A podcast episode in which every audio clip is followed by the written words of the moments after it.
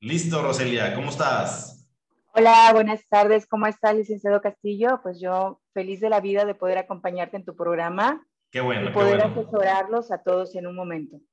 Fíjate, eh, resulta que, que eh, em- empezamos a hablar de modalidad 40 en, en el canal nuestro y bueno, de repente empiezan, empiezan con preguntas ya meramente de, de la práctica, ¿no? De, de- del trámite que precisamente ustedes hacen, hacen eso, ¿verdad? Porque eso se dedican.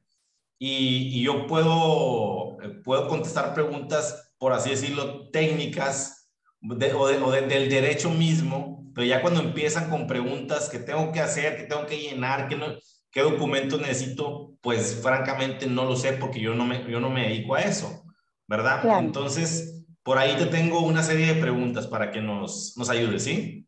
Será un placer. Va que va.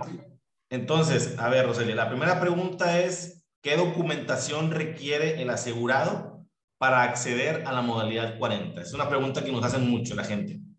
Claro, y, y déjame te comento que una cosa es lo que aparece en la información en, en- en Internet y en todas partes, pero cuando llegamos a, a la subdelegación que nos corresponde, es totalmente diferente. Eh, yo digo que siempre el Seguro Social, cada subdelegación es como si estuviéramos en otro estado, ¿no? Porque es el la misma institución, sin embargo, cada una maneja cosas diferentes Sí, di- Por lo diferentes, general- diferentes criterios, haz de cuenta. diferentes criterios y depende de la persona que, que encuentres en ventanilla, ¿no?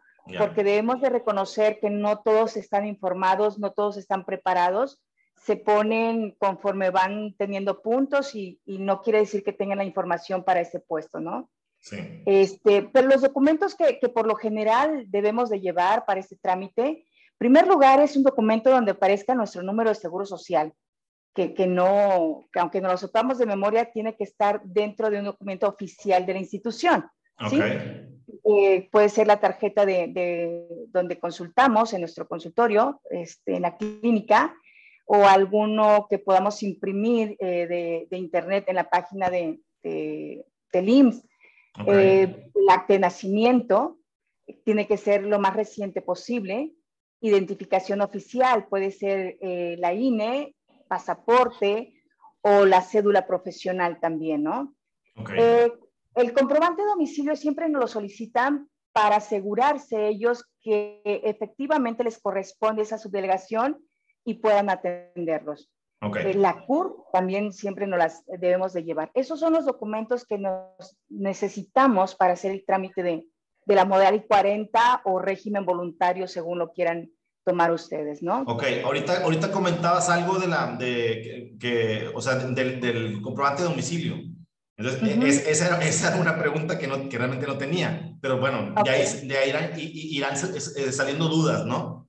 Por Entonces, supuesto. tú tienes que tramitar, el- o sea, el asegurado tiene que ir a tramitar a la delegación que le corresponde. Por supuesto, o sea, y hay algunas subdelegaciones que es tan, tan delgada la línea. Por ejemplo, tengo clientes que viven en, en Guadalupe, que Sí. puede corresponderle, dependiendo de la colonia, la clínica o la subdelegación número 2 que está en Félix U. Gómez Ok. o la 4 que está en Morones Prieto. Entonces, dependiendo de la colonia, pues hay un límite de, este, Ok. de dominio, por decirlo de alguna manera, ¿no? Muy bien. ¿Y cómo lo pueden saber? Pues simplemente entran a www.ims.gov,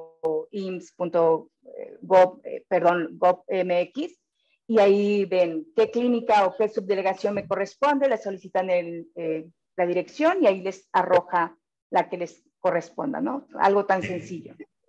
Ok, la, la siguiente pregunta es, ¿qué formatos se necesitan llenar o no se ocupa llenar nada? Eh, recuerdo que hace, hace unos días estaba precisamente haciendo un trámite en el Seguro. Social eh, eh, de, de esas, de esos códigos que las empresas tienen que tener y que se van venciendo. Y al lado de mí estaba, estaba la, la, la ventanilla de modalidad 40 y estaba escuchando, entonces no podía, no podía estar ni, ni aquí con mi cliente ni allá. Entonces, O sea, estabas en todas partes, menos en lo que es- tenías que hacer. eh, eh, Es correcto. Entonces, la- Muy bien.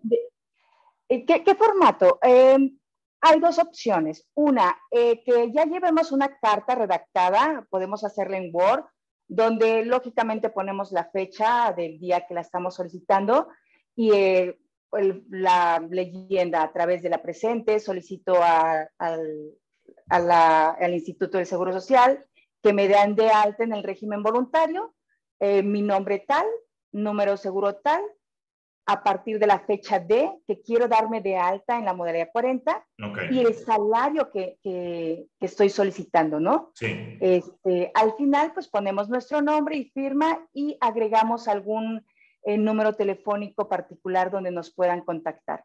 Ese es el formato que podemos llevar en cualquiera de ellos o si no, si se nos llega a pasar, debe de haber un formato en cada subdelegación y llenar nuestros datos. Pero creo que para ahorrarnos tiempo podemos llevarla ya con anticipación. Ok. Oye, ¿sabes qué? Yo, yo en alguna ocasión, no sé si escuché o leí, se me hace mucha belleza para ser verdad, pero que puedes tramitar esto en línea o no. Fíjate que en pandemia se estuvo manejando mucho, sin embargo es muy, es muy fácil para nosotros, pero no nos aseguramos que realmente proceda.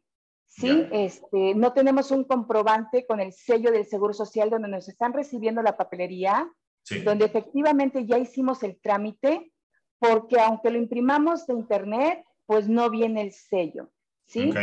Entonces no podemos reclamar porque quién lo recibió, cómo lo hicimos. sí, es correcto. Lo más fácil, yo realmente siempre recomiendo a mis clientes que ya tengo 15 años haciendo este tipo de gestoría en, en la empresa, es lo más seguro documentos que tú puedas tener es preferible.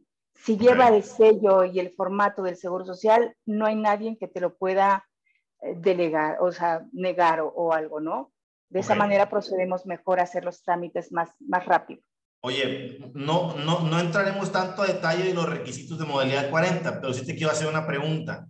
Si no cumples con alguno de los requisitos, por ejemplo, que estés todavía dado de alta, porque ya sabes que hay gente que se sale de un trabajo y por error o por estrategia no los dan de baja y llega, llega el trabajador a hacer este trámite y resulta que está todavía dado de alta, te, ¿ahí mismo te enteras o no?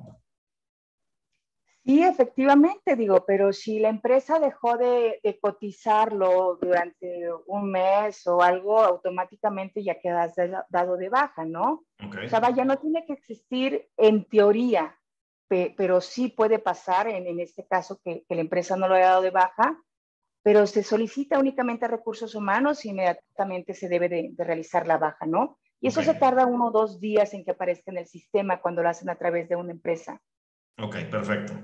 Va, ahí te va la, la, la, siguiente pregunta.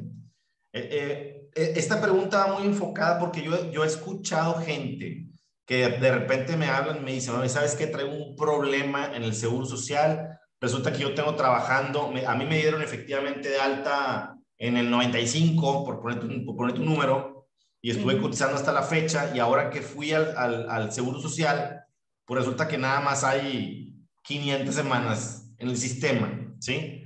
Entonces, eh, ¿cómo, número uno, cómo se entera un trabajador de eso? ¿Cómo se da cuenta? Porque, creo que no es, no es una información que, que, te esté llegando comúnmente, bueno, creo, eh, corrígeme si me equivoco. Y la segunda es, ¿qué podemos hacer para poder solucionar esto, en dado caso que haya?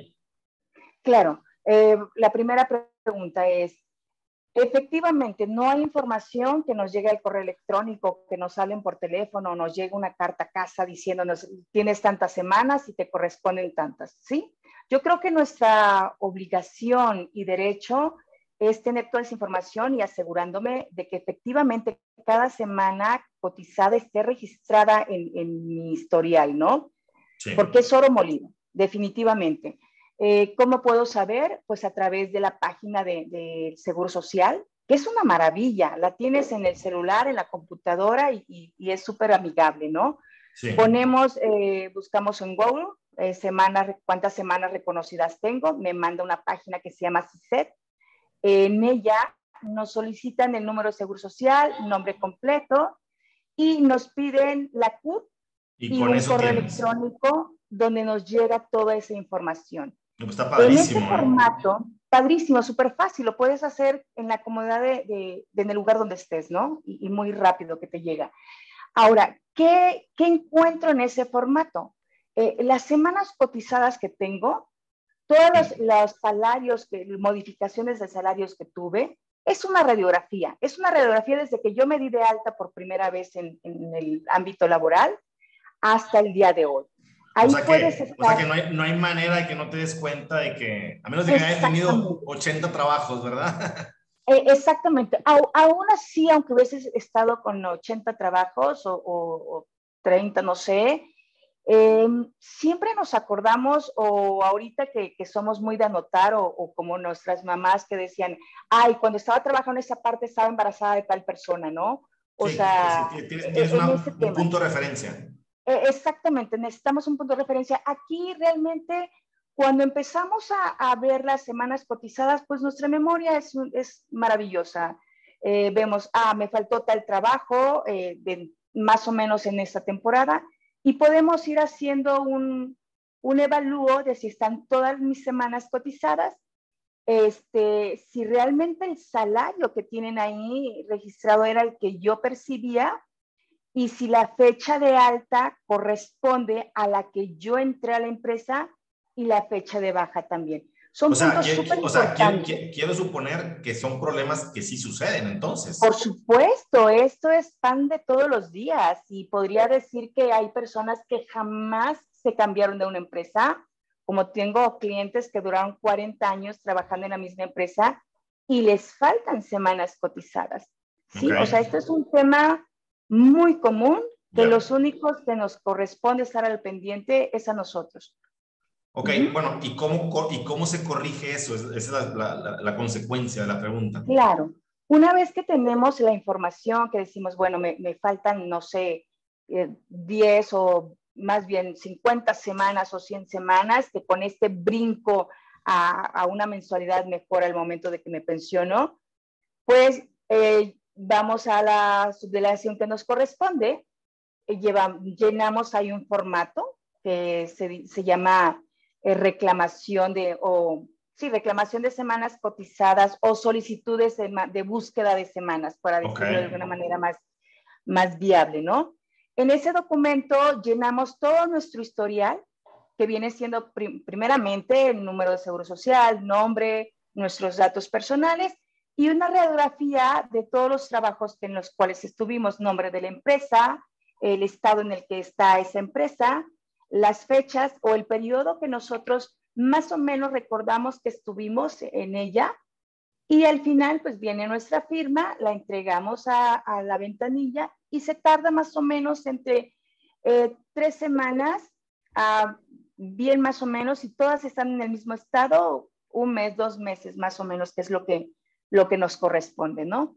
Así de sencillo, si es algo latoso, porque pues a lo mejor no, no te encuentran todas las semanas en la primera búsqueda, pero podemos hacer las búsquedas necesarias, ¿no? Ok, perfecto, perfecto. Muy bien, a ver, ahí te va la, la siguiente pregunta.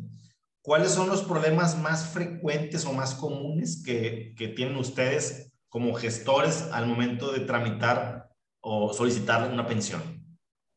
Híjole, sí son muy recurrentes. Por ejemplo, acabo de meter un, un expediente de, de, un cliente que a mí me aparecía en el CISET que ya estaba dado de baja, ¿sí? Y em, meto el expediente a, lo que viene siendo el departamento de pensiones y el día de ayer me mandan un mensaje que todavía estaba activo el cliente, todavía estaba dado de alta. O sea, en el sistema, en internet me aparece dado de baja, pero ya al momento de que ellos empiezan a capturar los datos para la pensión, aún aparece activo. Ese es uno de los errores no tan frecuentes, pero que sí pasan. El más común es que no está registrado nuestro CUR en el, en el sistema del Seguro Social. Eso es súper común. ¿Por qué? Porque siempre nos aseguramos que no está registrado, o sea, que siempre está nuestro número de Seguro Social, aparece nuestro nombre completo, tenemos que revisar que, que esté correcto, que no tenga faltas de ortografía, que como aparece en mi acta de nacimiento, no, no es broma. Y sí tenemos que cuidar esa parte, porque si yo me llamo María Roselia y nada más tengo MA. Roselia y en mi acta de nacimiento sí aparece María, estamos hablando de dos personas totalmente diferentes ante el Seguro Social, ¿no? Sí, definitivamente va, a, este, saltar la, la, la, luz roja en, en el sistema. Por supuesto, puede, hacer una, puede ser esa parte, que nuestros datos estén correctos, que la CURP esté registrada, ¿sí? que no haya, o sea, puede también que tengamos homonimia, quiere decir que compartamos eh, el mismo número de seguro social dos trabajadores, ¿no? Ese también nos ha pasado, pero básicamente son los errores más fuertes, los errores de nuestros datos en el seguro social. Perfecto. Muy bien. Ok, ahora vámonos a, la, a una de las últimas preguntas. Bueno, antes de pasar a la última, la última, te voy a decir, te voy a decir una. ¿Cuáles son los tiempos? ¿Sí? ¿Cuáles son los tiempos en, de espera entre que yo hago el trámite que me acabas de contar, lleno la solicitud, la, presento, me dan copia de recibido, etcétera, a que sale mi pensión? Híjole, hoy en día es muy rápido. Si yo tengo todo bien en, en, en mis datos, si tengo todas las semanas cotizadas, el salario que me corresponde, todo que ya revisé cuidadosamente esa parte, yo meto solicitud el día de hoy. Eh, en algunas subdelegaciones, como es en la de Lincoln, eh, que es la que está, que es la 1, sí. el mismo día que yo meto solicitud, revisan, me dan la presolicitud y al siguiente día me dan la resolución de mi pensión. ¿Sí? En la 4, pues sí nos tardamos un poquito, a lo mejor una o dos semanas, dependiendo de la cantidad de, gente que hay. Y cada una es diferente. Como te decía hace un momento, es la misma institución, sin embargo, cada subdelegación es diferente. Oye, pues sí me sorprende lo que me dices. ¿eh? Yo pensé que me ibas a decir seis, siete meses. ¿eh? Bueno, eso es cuando todo está bien, ¿sí? Okay. Cuando ya mis datos están correctos, cuando ya no... Sí, cuando no hubo una homonimia y cuando no hubo un problema de para Eso es super, por supuesto, por eso es súper importante que, que, no importa la edad que tengas. Eh, tengo clientes que tienen 45 años, así como tienen 70 años algunos, eh, que desde los que tienen 45 están muy preocupados hoy en día y ocupados en revisar todos sus, sus datos, el, el ver el, la estrategia de tener una excelente pensión y hoy en día la gente ya estamos más, más ocupados en mejorar nuestra calidad de vida y lógicamente hacemos lo que nos corresponda para lograrlo, ¿no?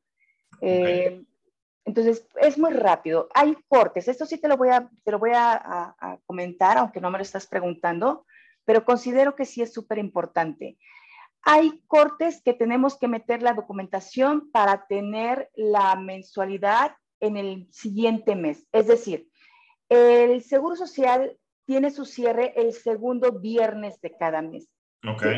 Y yo el día de hoy meto documentación este, para el trámite, todavía pues ya me, ya me pasé para que se entre al corte de este mes de, de, abril, ¿no? Ya. Sin embargo, yo siempre recomiendo que metes la, la, documentación los primeros días de cada mes, o sea, primero, dos, tres de cada mes o del mes que te quieres pensionar. ¿Para sí. qué? Para que tengas unos días de colchón sí. por cualquier cosa que pase, alcances a lo que viene siendo el corte. Uh -huh. Ok, o sea que esto es, esto es, como la tarjeta de crédito, ¿verdad? Sí, o sea, si te pasas el, el, cierto día, te vas al otro mes, por así decirlo. E, exactamente, este es como que, como que los puntos finos que yo debo de cuidar. Ya. ¿Sí? Este, ya, si todo sale bien, entra el corte de, del mes de mayo. Vamos a hablar de mayo, porque ahorita sí. ya estamos trabajando para mayo. Firmo la resolución, si todo está bien, si yo acepto que esa cantidad que me está dando el Seguro Social es la que realmente me corresponde como mensualidad, que las semanas cotizadas que vienen en la resolución, que el salario promedio que viene es lo que me corresponde, entonces firmo la resolución aceptando o si no estoy de acuerdo, meto una inconformidad de, de, de, de la resolución, ¿no? En la cual tienen que revisar todo. Pero ese es otro tema que posteriormente con mucho gusto vemos. Sí, claro. Que este, sí.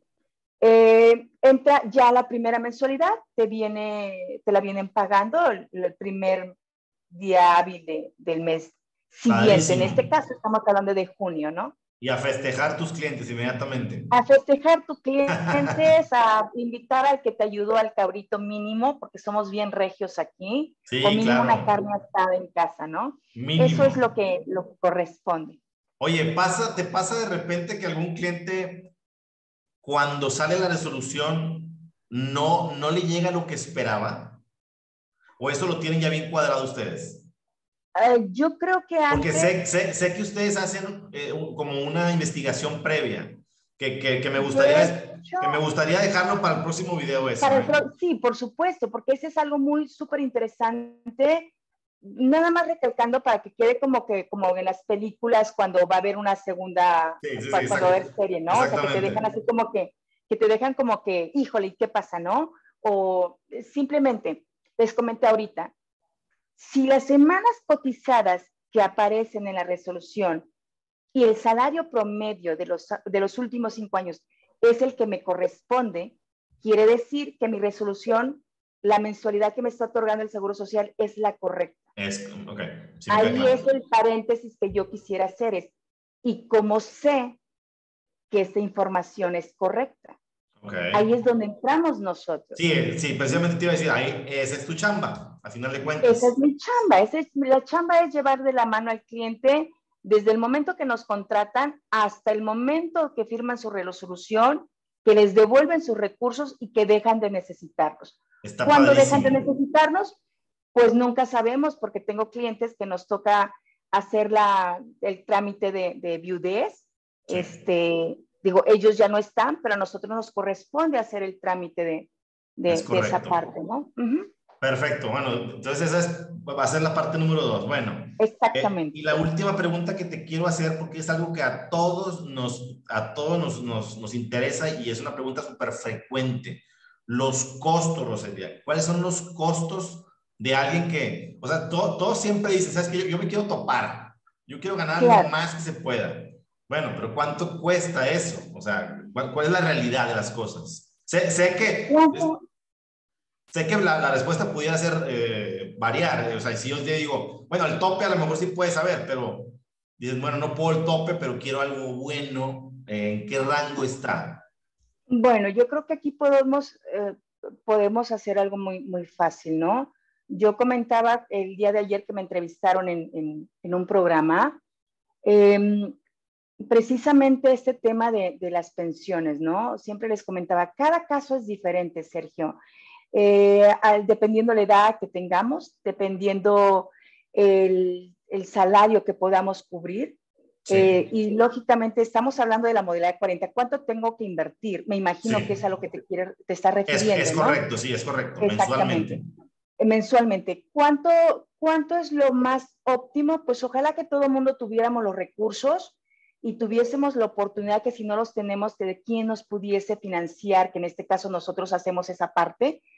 Eh, y ¿Cuál es el, lo idóneo? Pues tener un tope. Un tope hoy en día viene siendo 2.405, que el día de ayer hice un, si lo puedes ver aquí, hice un contrato de la modalidad 40, este, que viene siendo el tope para tener un excelente retiro en tu vejez, ¿no? Y en, hablando en pesos, mensualmente, estamos hablando que mensualmente va él estar cubriendo 7.810 entre los meses que tienen 31 días y los meses que tienen 28 días, 7.377. Ya, ya ahora sí que ejemplos precisos, ¿no? De, del día de ayer que me, me entregaron la documentación. Oye, padrísimo, padrísimo eso, padrísimo. Que mes con mes tienes que estar ocupado de tenerlo. Es un proyecto de vida, es un proyecto de vejez y es un proyecto de familia. Y lógicamente es un proyecto de sueños por realizar, ¿no? Claro, yo, yo, yo quiero suponer que antes de, de decidir, porque digamos que hay gente que no tiene tanta capacidad para poder decir, le voy a poner 7 mil pesos, 7 mil 300, no sé cuánto dijiste, mensual eh, creo que antes de, antes de decidir si cuánto le voy a invertir, porque es una inversión, creo que es, un tema súper importante, ¿no? O sea, decir, bueno, me voy, a, me voy a privar de ciertos lujos, de ciertas cosas, porque como tú dijiste ahorita, pues estás hablando de algo súper importante que es la vejez y que, y que a, la mayoría de la gente no va a llegar, ¿verdad? Uno más pronto que otros.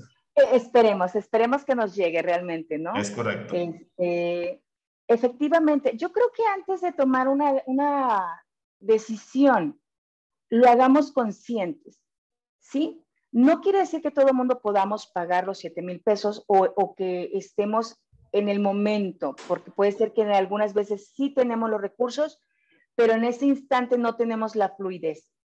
Sí. Entonces, aquí lo, lo, más idóneo es ver qué, qué tengo, es cuando voy al, al, al doctor, ¿no? Siempre nos hace una serie de preguntas, ¿qué te duele? ¿Cómo te sientes? ¿Cuáles son tus síntomas? Sí, claro. Y para esto, cuando te, te dan los síntomas, te manda a hacer estudios radiografía, estudios de laboratorio, mil cosas, ¿no? De ahí te da un diagnóstico. Eso es lo que nosotros hacemos. Buscamos toda la información, tu radiografía que tienes en el Seguro Social, tus semanas cotizadas, todo eso que acabamos de hablar en, hace un instante, y posteriormente hacemos un proyecto de pensión, ¿sí? Hacemos como un, eh, puede ser eh, desde pues, eh, el realmente es un estudio no es un estudio pero no me oye no me cuentes no me cuentes tanto porque el próximo mes te quiero, te quiero, entrevistar claro, otra es vez. una estrategia de pensión. O sea lógicamente es una estrategia que dices bueno tengo esto qué puedo hacer pero si no hago esto tengo que hacer esto y es ya. una estrategia que debemos de hacer. Sí. Uh -huh. Sí, yo, yo, yo, he escuchado gente que, o sea, o sea, como, así como pide un préstamo, yo sé que ustedes también hacen esa parte de financiar, eh, hablan con familiares, con sus hijos, etcétera, y, y, y, lo consiguen, vaya, a final de cuentas lo logran. Claro. Y es muy fácil de pagar porque vas a recibir un, un, una, una, buena cantidad con tu pensión, ¿verdad? Claro, por supuesto. Bueno, Procele, pues son, son todas mis preguntas. Ya no me cuentes más de lo otro, por favor, porque estamos. Por supuesto. Va a quedar como capítulo número dos. Por supuesto. Muchísimas gracias. Cualquier cosa, pues estoy para poder guiarlos. Este, Oye, nomás una, un, nomás una pregunta. Si alguien tiene una duda eh, de todo lo que hemos platicado, ¿dónde te pueden encontrar? Puede ser en la página de Facebook que es Viva Asesores. Okay. Ahí pueden mandarnos mensajes o este, también viene el teléfono de la oficina. Tenemos okay. la página de, de la empresa vivaasesores.go.mx. Perfecto, eh, perfecto. Tenemos Instagram también, que es igual Viva Asesores. Este, con muchísimo gusto ahí podemos estarlos asesorando. Muchas gracias por todo y hasta la próxima. Al contrario, muchísimas gracias a ti.